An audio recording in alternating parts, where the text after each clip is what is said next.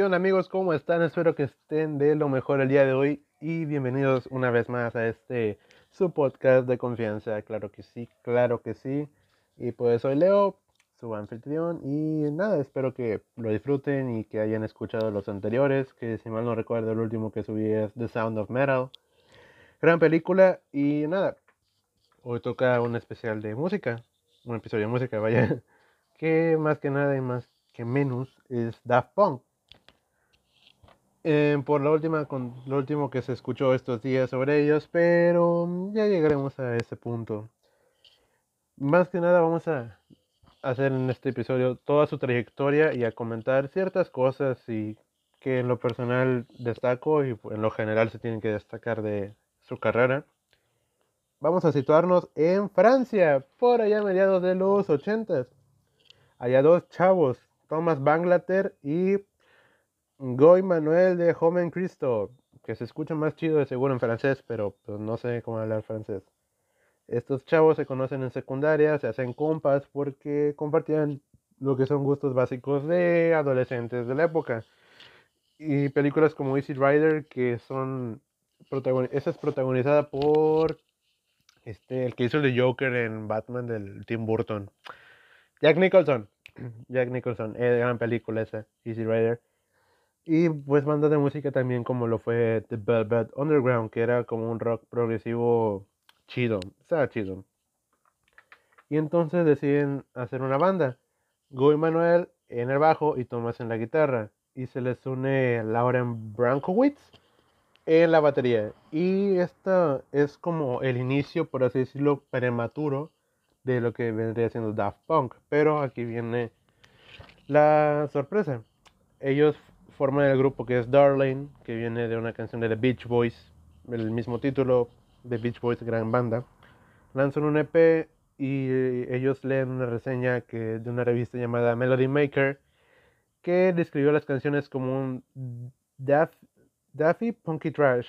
Es como una traducción algo gringa, por así decirlo, como un basura, punk o Daffy Punky Trash ha de ser como loco punk o loca basura punk. Y pues se separan a raíz de esto. Eh, Brankowitz, que era el de la batería, se va con Phoenix, que es una banda francesa, si mal no recuerdo, que creo que siguen activos o no sé, nunca los he escuchado, nada más me investigué por encima. Y Manuel y Thomas forman un dúo a partir de esa crítica y de ahí recolectan el nombre de Daft Punk porque empezaron desde cero y se acabó desde, así como empezaron de rápido, se acabó de rápido según comentarios de los dos. Y, y después empezaron a experimentar con cajas de ritmo y sintetizadores. El primer disco, más o menos allá por el 93, ambos conocen a Stuart Macmillan, cofundador de Soma Records, y graban un sencillo que fue New Wave, que se publicó en el 94 limitadamente y ya en el 95 vuelven para grabar Da Funk.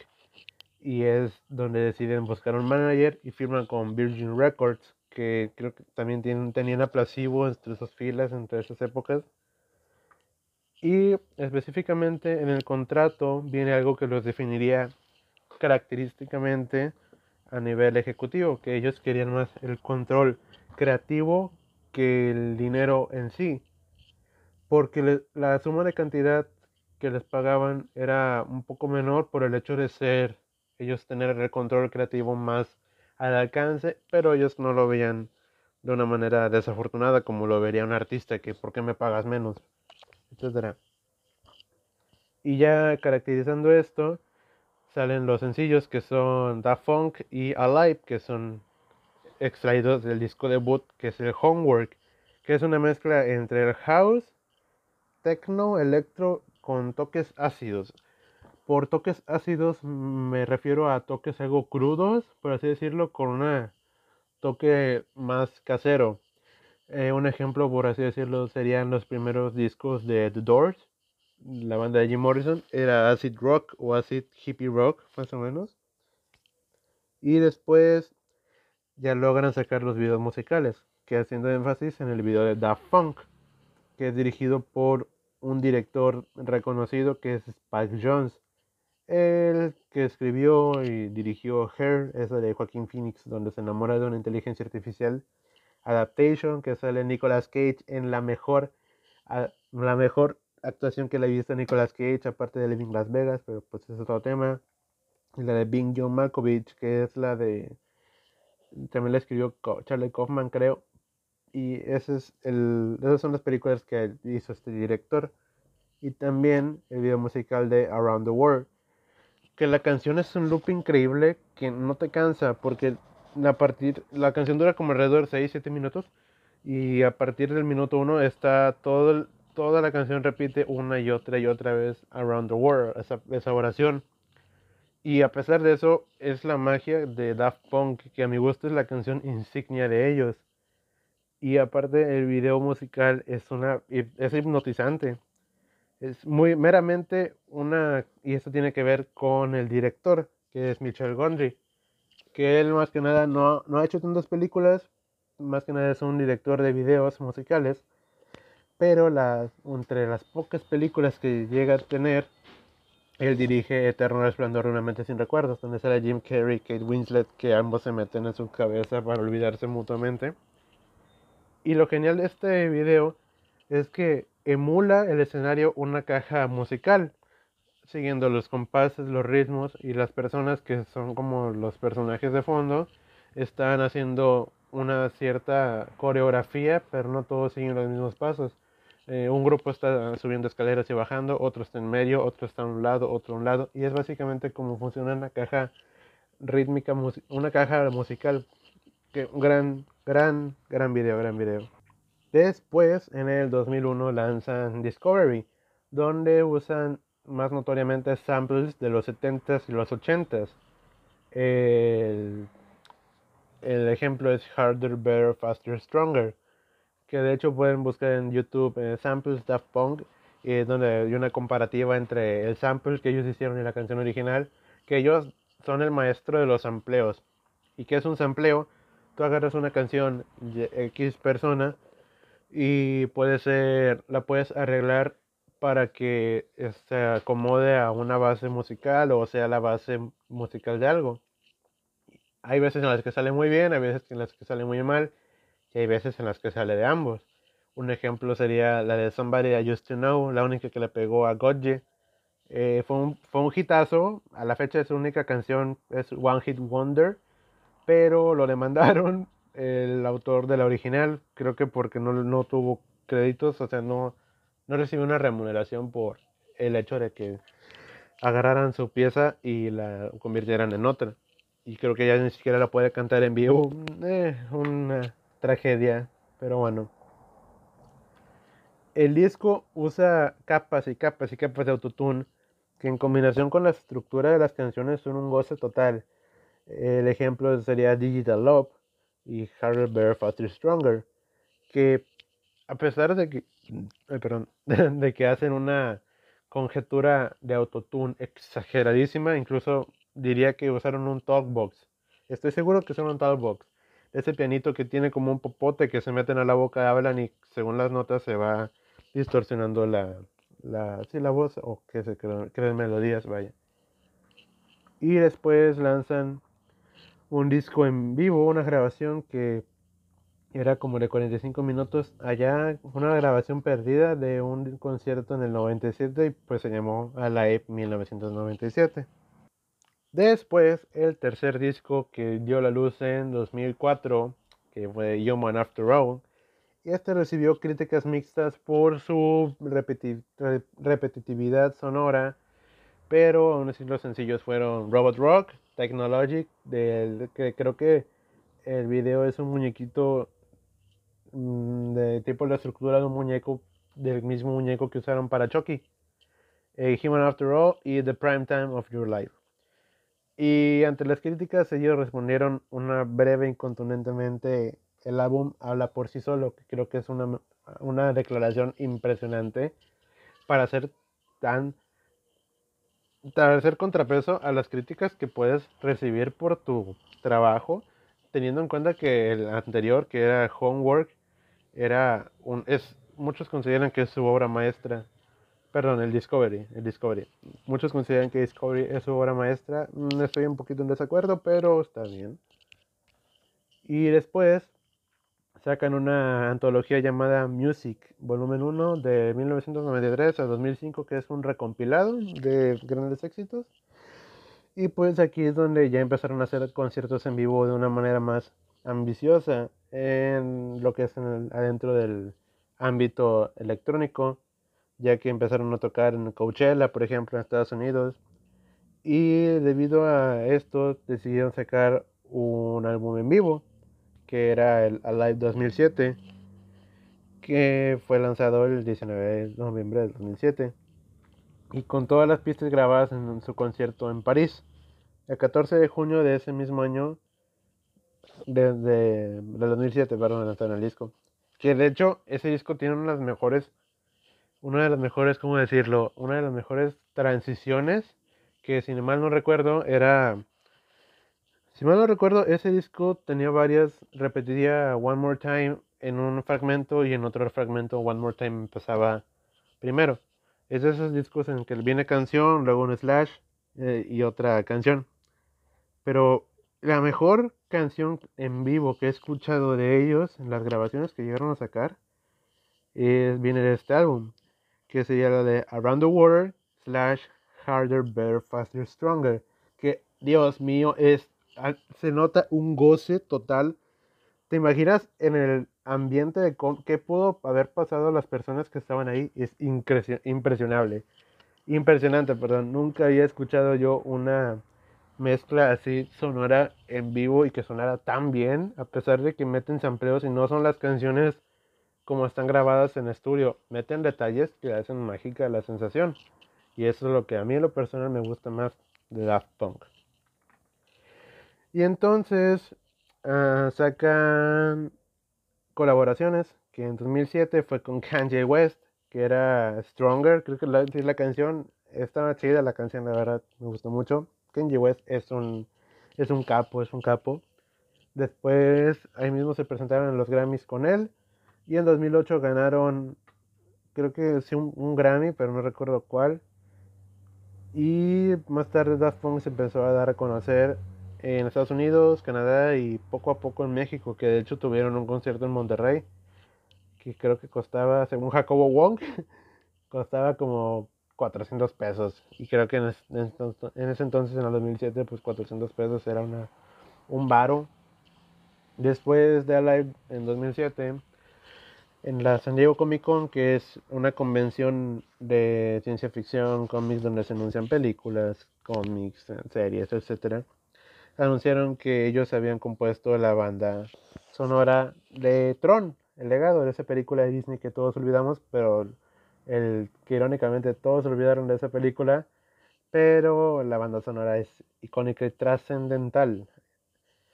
Y justamente hicieron 37 canciones Mm, el score consta de 37 canciones a lo largo y es de los scores más largos que he escuchado, que es una delicia auditiva impresionante, que tardó en hacerse dos años porque colaboraron con Joseph Trampanese, que es un director de orquesta, si mal no recuerdo, pero tardaron dos años porque la producción al final se constó de 85 piezas, ahora 85 canciones más bien 85 piezas musicales de arreglos para la banda sonora.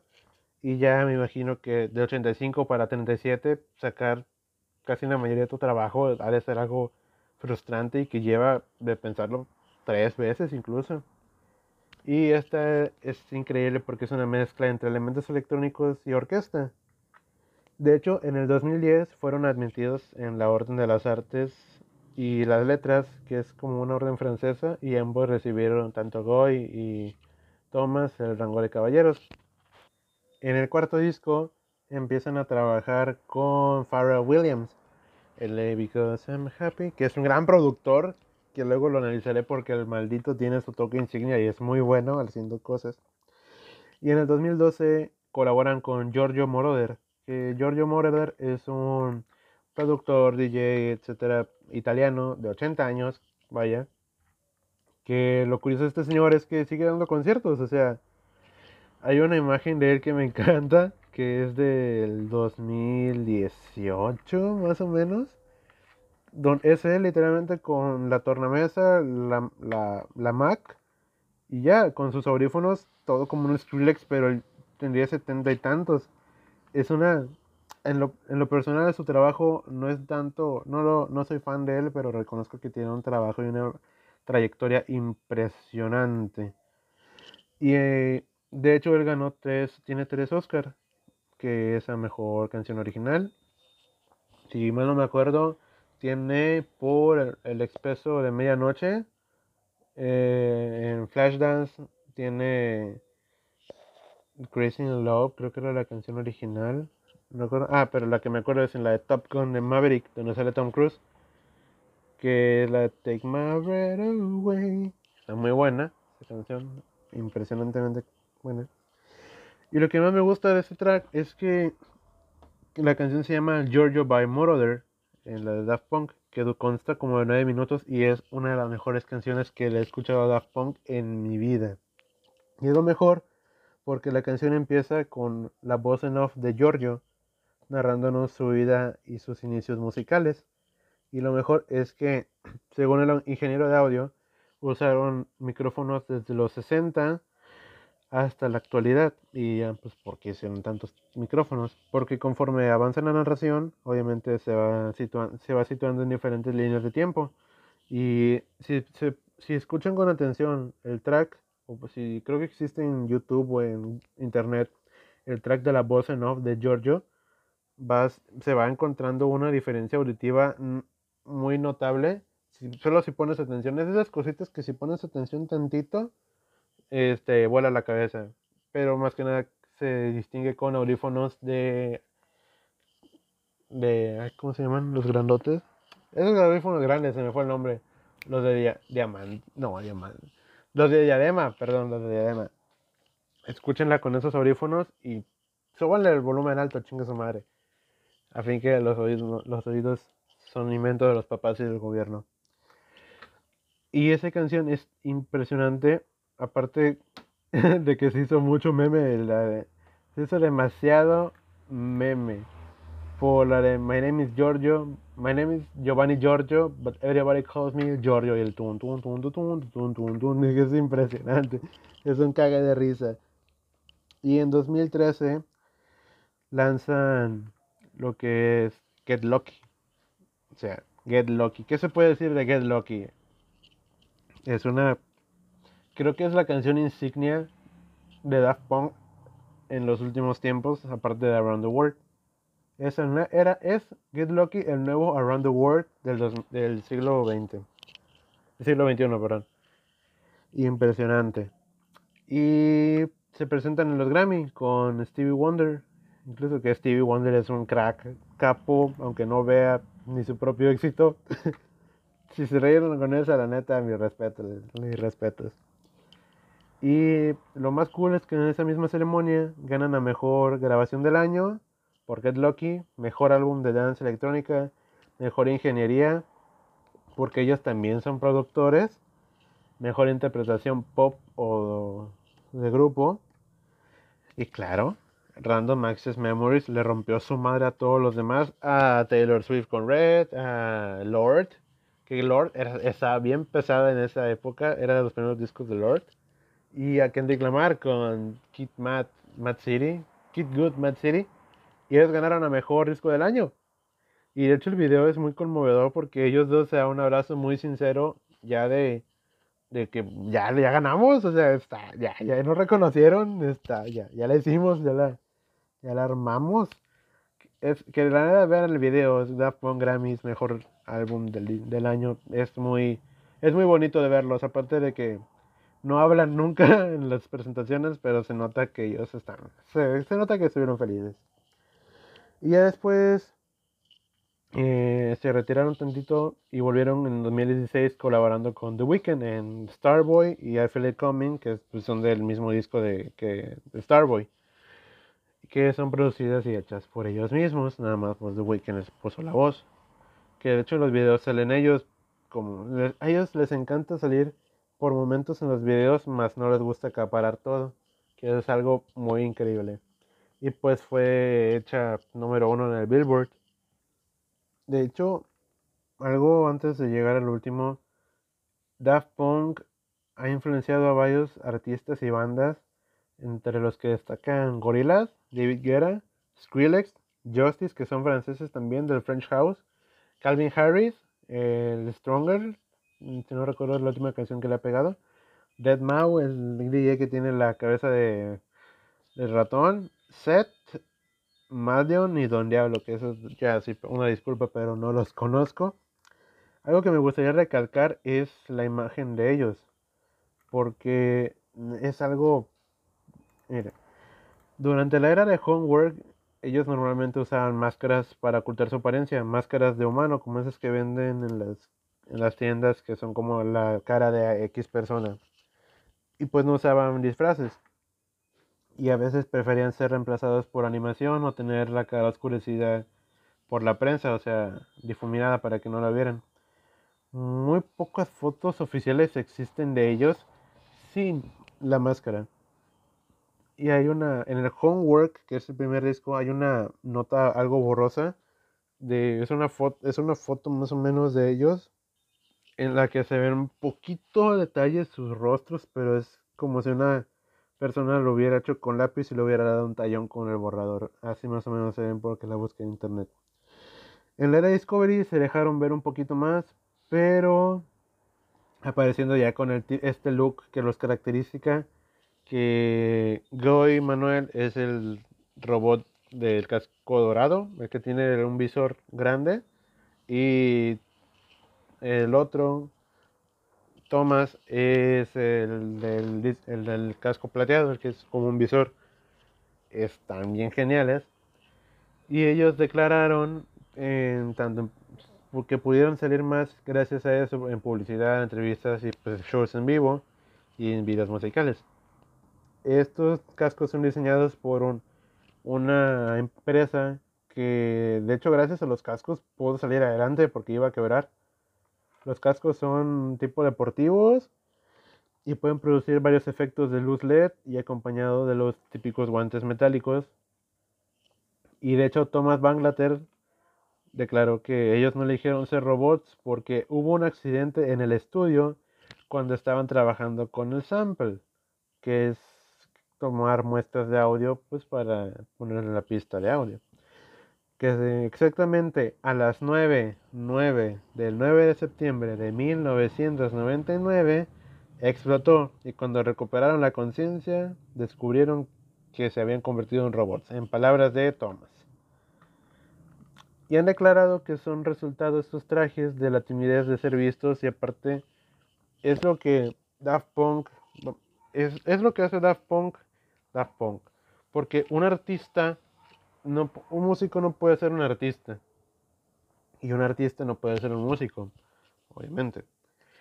Lo que hace Daft Punk igual es lo que ellos transmiten a partir de su macroverso visual. Porque ellos no venden sus caras, ellos venden su presencia. Eso es más diferente y eso es algo mucho de admirar porque muchos, muchos grupos por algo son hay muchos close-ups en los videos, en las entrevistas, a las caras de esas personas, porque, ah, mira, se rió, ah, mira, es una cara chistosa, ah, mira, se enojó, X cosa, y se puede ver cómo se le está cargando la chingada.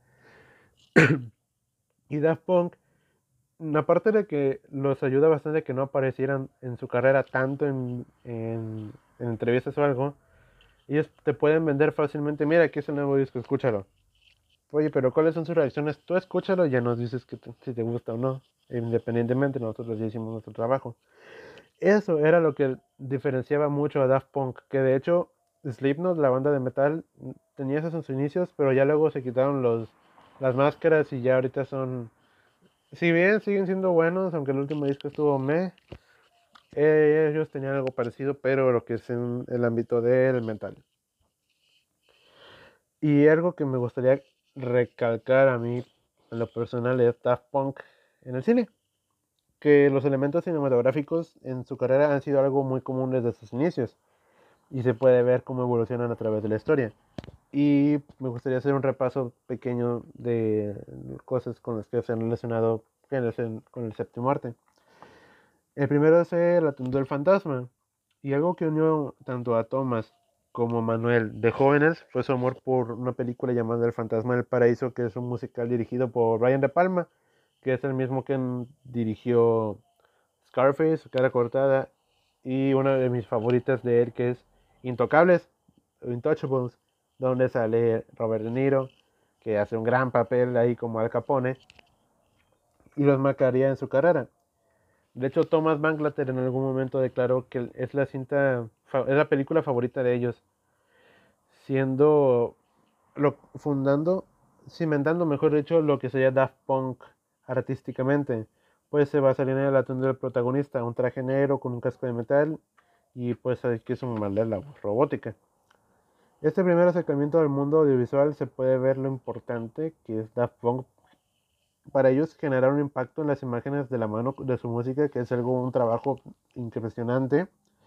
Y no sería sorpresa que las películas de ciencia ficción los influenciaran, como Encuentros cercanos del tercer tipo, de Steven Spielberg, Inteligencia Artificial, también de él, 2001, Universidad del Espacio de Stanley Kubrick, que qué hueva de película, pero qué gran película al mismo tiempo, Terminator, Westworld o Tron Irónicamente, pues ya se veía ahí la, la conexión.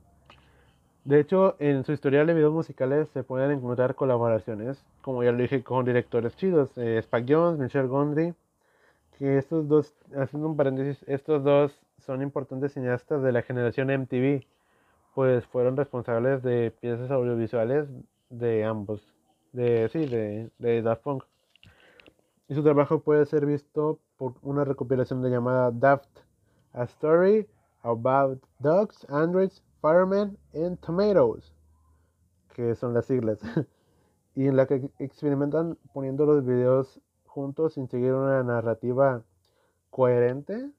Y sería como el primer intento de ellos en incursionar al mundo de los largometrajes, que los largometrajes era obvio que iban a llegar ellos con la ambición de llegar con una película. Y una vez ya están establecidos musicalmente, dan un paso sacando dos, películas, aparte de Daft. Con el lanzamiento de Discovery viene un largometraje animado que sería Inter Interstellar 5555, la historia de los secretos 5 del, del sistema estrellado. The Story of the Secret Star System, mejor para no quedar como un tonto.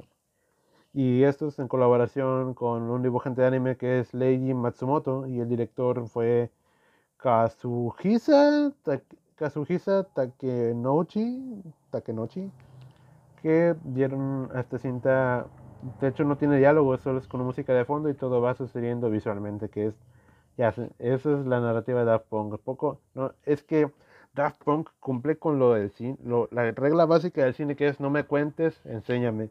Esa es la regla básica del cine y estos muchachos lo supieron hacer desde el inicio.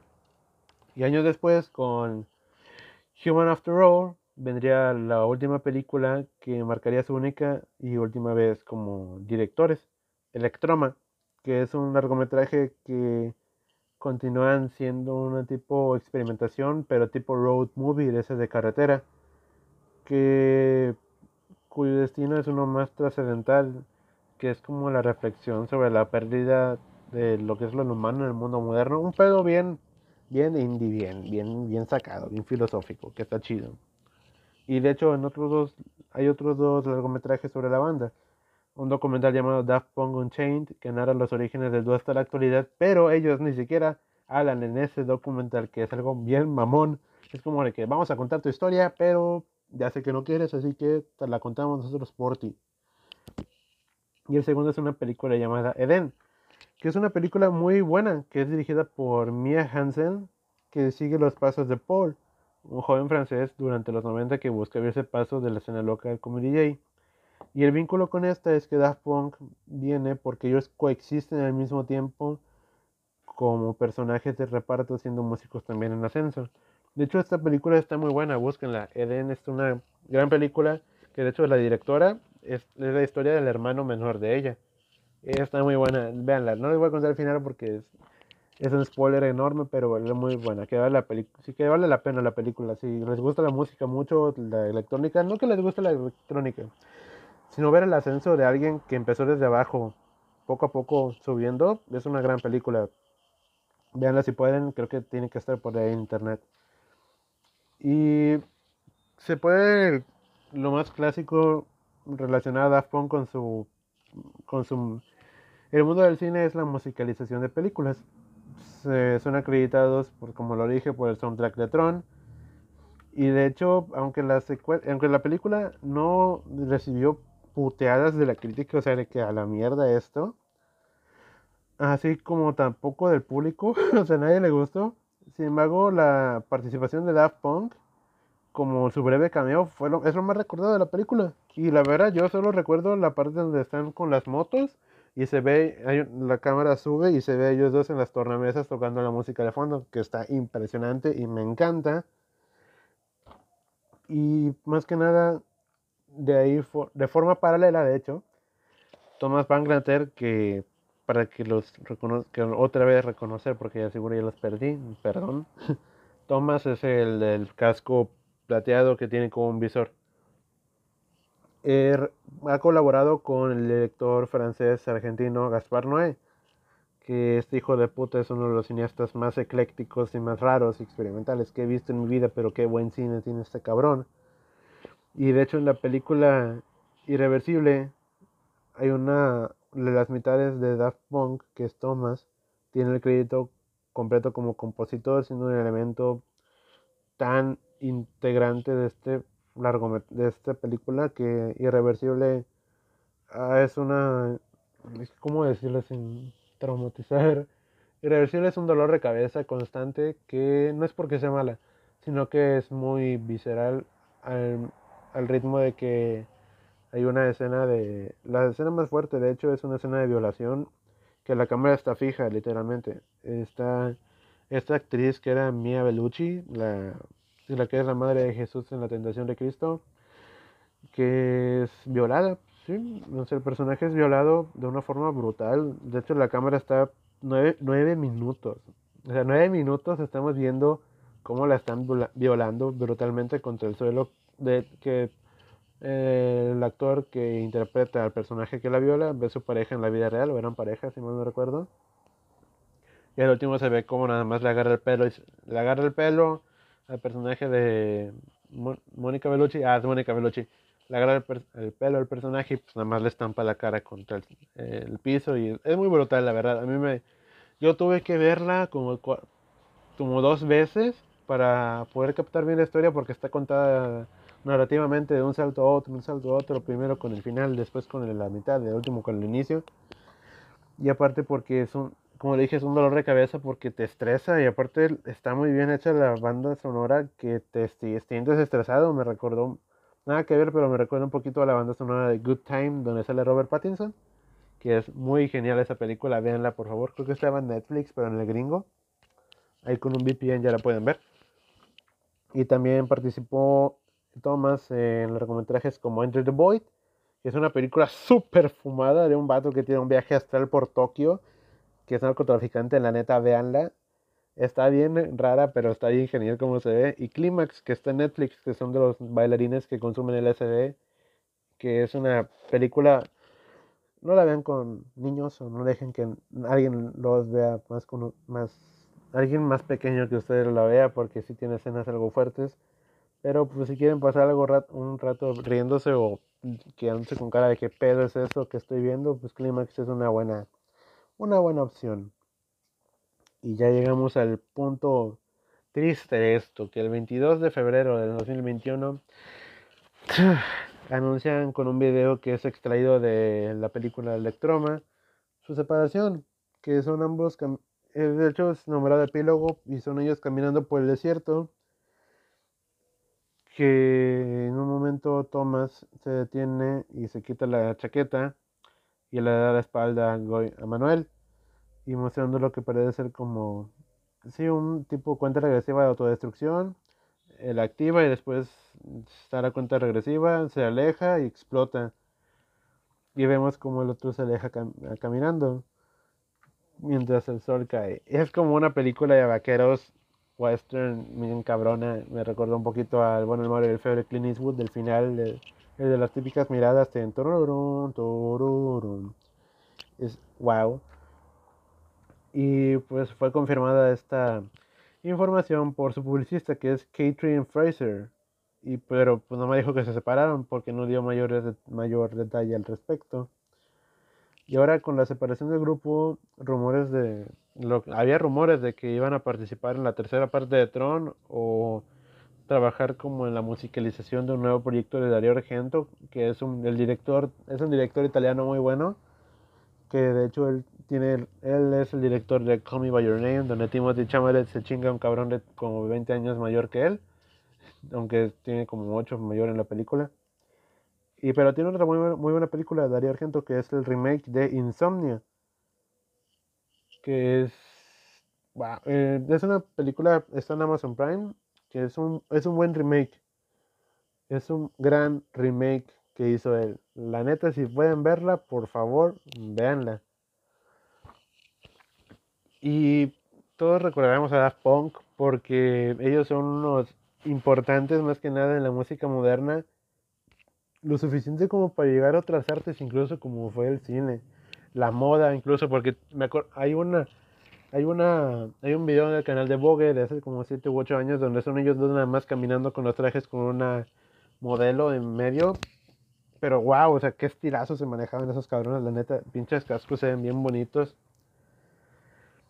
Y es una pena porque siempre se les va a extrañar lo suficiente para que ese para que fuera trending topic en casi todo el mundo de que se separó Daft Punk fuera que wow es que ellos eran un eran son un parteaguas en la música actual. Y quizá muchos digan ah pero pues es que ellos ya no sonaban hace siete años es que el Random Access Memory salió como en 2013-14 y pues sí o sea ya dejar de, lado una carrera tan grande como siete años sin, sin acción sin nada de comentarios es como una muerte anunciada poco a poco. Pero en lo personal, Daft Punk a mí, yo los conocí cuando estaba en Kinder, más o menos. Me acuerdo porque en ese entonces eh, YouTube tenía las estrellitas.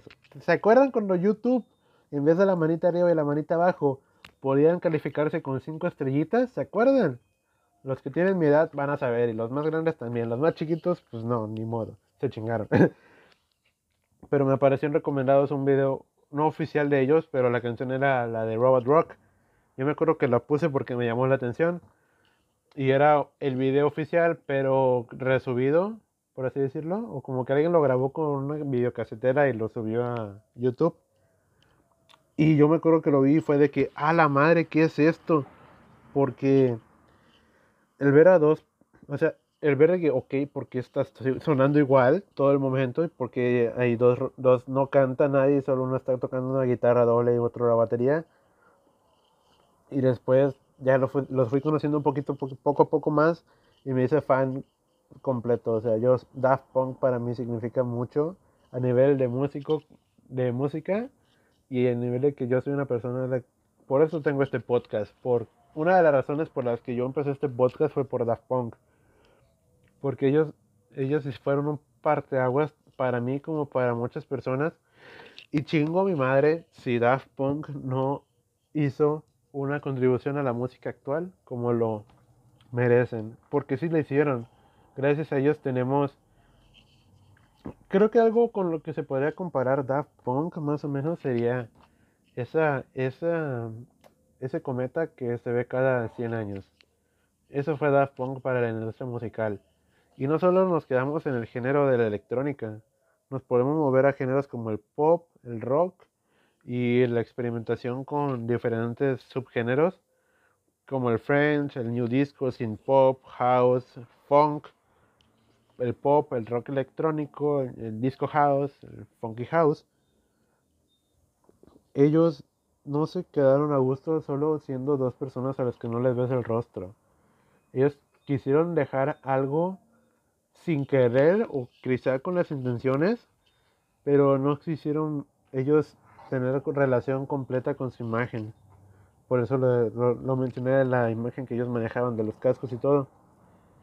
Que esos Daft Punk, incluso en varias entrevistas, algo remarcable de ellos es que tampoco buscaron el éxito.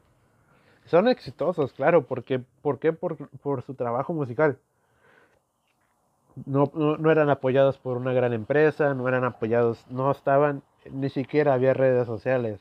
Y, si, y cuando tenían las únicas redes sociales subían una publicación cada, cada año y ni siquiera eran ellos diciendo, ay, ¿qué onda? Ya sacamos un nuevo disco. No, era, eran solo publicidad de su mercado, mercadotecnia del, del grupo. Y en lo, de estos, hago, comparándolo con la industria musical de hoy en día, que por ejemplo vemos a, un ejemplo sin que se me suban, la de BTS. BTS es un gran, un gran monstruo actualmente pero la diferencia que yo veo de BTS con Daft Punk es que Daft Punk va a durar lo que tenga que durar. O sea, mis hijos, los hijos de mis hijos, de sus hijos, van a escuchar al menos una canción de Daft Punk. Y BTS ahorita está actualmente vigente. ¿Por qué? Porque si bien sus, hay algunos discos que ellos tienen, que de hecho les voy a hacer un episodio luego, BTS, ellos musicalmente se adaptan a lo que fue, a lo que está de moda. Poniendo un ejemplo, no es porque la estoy tirando ni nada. BTS, si está sonando el trap, agarran elementos de trap. Si está sonando la electrónica, agarran elementos de electrónica. Si está sonando el rap, rapean. Si está sonando demasiado el pop, el soul, el jazz, el RB, usan elementos de esos géneros. Agarran un poquito de todo para hacer lo suyo, que eso está súper bien. Pero también Daft Punk hizo algo increíble que fue, voy a agarrar lo que ya sé, lo voy a hacer mío, pero después lo voy a poner lo que a, mí me gusta y el toque. Una cosa es agarrar lo que tienes a tu alcance, ponerlo, esculpirlo en, ah, aquí está mi, mi trabajo, mi disco, mi sencillo.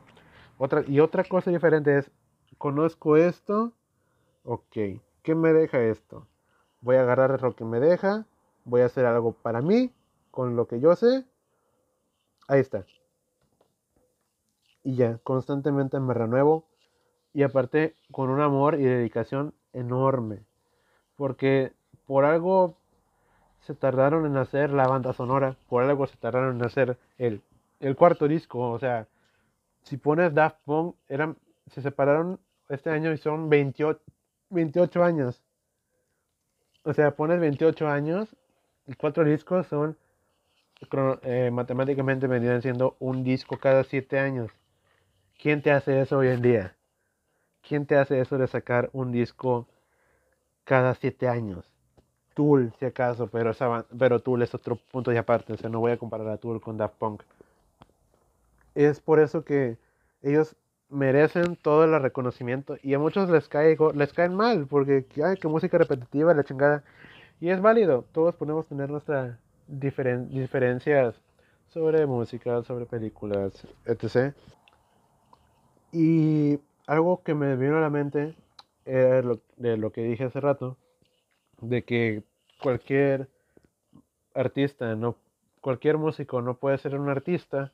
Me recordó un poco a una masterclass que dio David Lynch, que es un cineasta que yo admiro con toda mi alma, que contaba más o menos porque David Lynch está, es como por así decirlo, un tipo Daft Punk, pero de cine.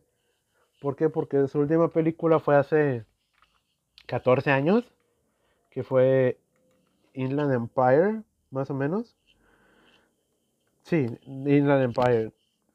Que, y todo el mundo estamos esperando el nuevo, la, que, está haciendo David Lynch. O sea, ¿qué, qué se le está ocurriendo a esa mente?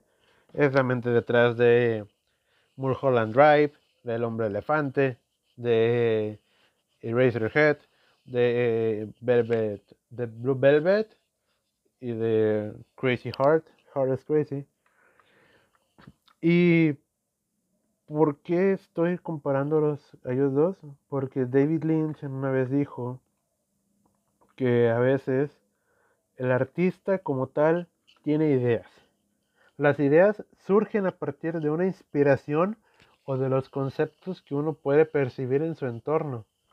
Pero a veces cuando las ideas se acaban, el artista no se acaba. El artista sabe cuando ya no puede dar una contribución más a su arte que él ha creado. Y no estoy diciendo que Daft Punk se quedó sin ideas, no estoy diciendo que Daft Punk ya no sabe qué hacer, sino que como él mismo, como David Lynch dijo también, que lo cromo, ya sé, eh, que él ya no se sentía a gusto con la industria cinematográfica actual. Y poniendo en contexto, Daft Punk quizá ya no se sintió a gusto con todo lo que estaba pasando en la industria musical actualmente. Aparte de que siempre existe, la industria musical es una bestia, es una bestia actual, o sea, y, y creo que ellos hubieran, voy a, ¿cómo decirlo? Mm, ellos prefirieron irse como debe de ser. No, ellos debieron, ellos se fueron con la frente en alto, porque su último disco fue un exitazo, los últimos, el anterior también, el anterior y el primero. Todos los discos fueron un éxito y fueron hechos con cariño, aunque el Human After All es un desmadre, pero está hecho, se nota que está hecho con cariño. ¿Ya qué voy con esto? De que ya últimamente ya no, la música ya no está hecha solo como mamador, lo sé, pero no crean. La música a veces está hecha solo para tener una continuidad en la carrera. Por ejemplo, ACDC. Yo lo respeto bastante, me gustan muchas canciones, no soy fan ACDC suena igual cada disco, disco, disco que sacan. El año pasado sacaron un disco y créanme que suenan como sonaban en los 70s. Suenan igual, repetitivos. Y, y va, va, decayendo. pobremente van decayendo de que ya, ¿qué te ofrezco más? ¿Qué, qué, ¿Qué puedo darte más después de 60 años de carrera, 50 años de carrera? Daft Punk ya llevaba casi para 30 años de carrera ¿Qué puedo hacer después de 30 años para reinventarme, renovarme, en, encontrar un lugar que ya tengo establecido, pero cómo me voy a meter mis, cómo voy a meter mis canicas a, esta industria cambió bastante desde la última vez que yo saqué un proyecto, desde la última vez que yo saqué un disco. Y sinceramente, siendo objetivos, Daft Punk hubiera, si hubiera sacado un disco, habría tres vertientes o cuatro incluso que hubieran tomado, se hubieran despertado que una, los fans o aman el disco que, se, que hubieran sacado o lo odian. Dos, encontrar un espacio de que, ok, ya vino Daft Punk, ahora todos van a querer hacer colaboraciones con ellos. Y ellos, Daft Punk, incluso mencionaron, hay un escrito más o menos de una, de una anécdota que les voy a contar. Hay una anécdota en que David Bowie eh, David Bowie, o sea, Bowie, el, el, Ziggy Stardust, el grande, le llamó a Daft Punk para que ellos reversionaran una canción que ellos quisieran de él. Y ellos humildemente y con todo respeto le dijeron muchas gracias, pero tenemos miedo de arruinar tu arte. No queremos arruinar lo que tú nos diste y que para nosotros significa bastante. Eso según palabras de David Bowie.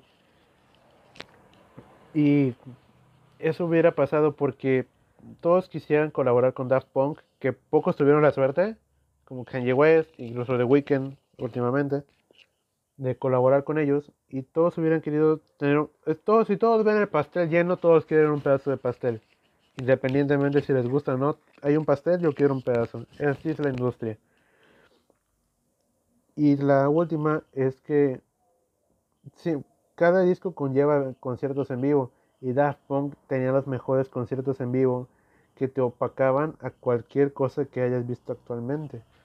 Y si bien la industria de la música actual se ve ciertamente vacía, o que ya, por ejemplo, hay bandas que regresan que, o artistas que regresan que ya, ya, ya no están dando, ya sea, es como, es como esos que ya te dan pena, ¿no? O sea, nomás vas a verlos porque vas a verlos, o los escuchas porque ya ni modo como The Smashing Pumpkins, que el último disco es, ah, la madre, es como que ya, ya se separaron en los 90 y vienen otra vez. ACDC también. También vienen con, ah, por ejemplo, una banda que ya también ya está ya me cansé y no quiero imaginar cómo va a sonar el nuevo disco es Guns N' Roses. Se odian entre ellos, se, maltratan, pero siguen dando conciertos porque es lo que da de comer. Kiss también, o sea, Kiss decayó bastante y actualmente más o menos hablan de regresar, pero no. Motley Crue, a la madre, Motley Crue, que qué horrible suenan en los últimos discos. Nunca me gustó Motley pero reconozco que tenía buenas canciones. Y ya para dejar por última instancia mi lado mamador. Daft Punk para mí significa bastante. Este podcast, como lo dije, es gracias a ellos en difundir la música, platicar sobre la música, platicar sobre algo que me apasiona, como es la música misma, me lo dieron gracias a ellos. Dos, dos chavos de secundaria se conocieron porque les gustaba lo mismo, creando samples una y otra vez marcaron un antes y un después. No pasaron por castings enormes como lo hicieron las, las estrellas de K-pop. No les tocó que eran hijos de familias adineradas. El papá de Thomas creo que era panadero. Y el de Manuel creo que era pintor, pero desempleado. No teniendo todo en contra, como ser clase media, incluso siendo jóvenes, siendo inexpertos, supieron hacer una revolución musical que tocó parámetros impresionantes. Eso para mí es Daft Punk. Una estrella que brilla y que nunca se va a apagar. Por más que llegue nueva música, por más que salgan nuevos artistas, va a haber un artista que diga, es una boda punk. ¿Y qué le va a pasar a ese artista? Va a seguir con su trayectoria, pero ya no se va a querer, por las críticas, se va a querer distanciar de eso va a tratar de igual, le va a tratar de copiar todo lo que hicieron y luego lo van a tachar de que no es original. O de que simplemente ya no haya otro Daft Punk y es lo que a veces me, me entristece un poquito pensarlo. Pero también me pone algo feliz porque ya el nuevo las nuevas personas de las décadas que vienen las nuevas generaciones aquí está Daft Punk. Daft Punk hay para rato. Todo lo que tuvieron las películas, los discos, los discos en vivo, las recopilaciones, los remixes, las colaboraciones, son bastantes para los pocos, para los 30 años casi de carrera que tuvieron. Y estoy feliz de haberlos conocido y de que fueran un parteaguas increíble para mí. Fueron, son parte de mi formación como persona, porque ellos la música de Daft Punk la escucho desde cuando cocino, a veces cuando estoy corriendo, cuando estoy simplemente calmado y quiero estar en mi mundo, o cuando solo quiero estar triste y llorar con Digital Love o Instant Crush. Claro que quiero poner algo de ellos porque me hacen sentir a gusto. Es toda persona, cada quien tenemos nuestro artista favorito, nuestra canción favorita. En mi caso, Daft Punk es de mis favoritos y siempre los voy a querer mucho por todo lo que significan para mí, por, incluso significan lo mismo para millones de, personas que los estábamos esperando con cariño, pero pues ah, son cosas de la vida. Y nada amigos, eh, a la madre me excedí mucho en ese tiempo. Espero que lo disfruten y nada, pásenla chido y espero que nos veamos o nos escuchemos en el siguiente podcast. Un saludo y Nada, chao. Escuchen música de la chida. Bye.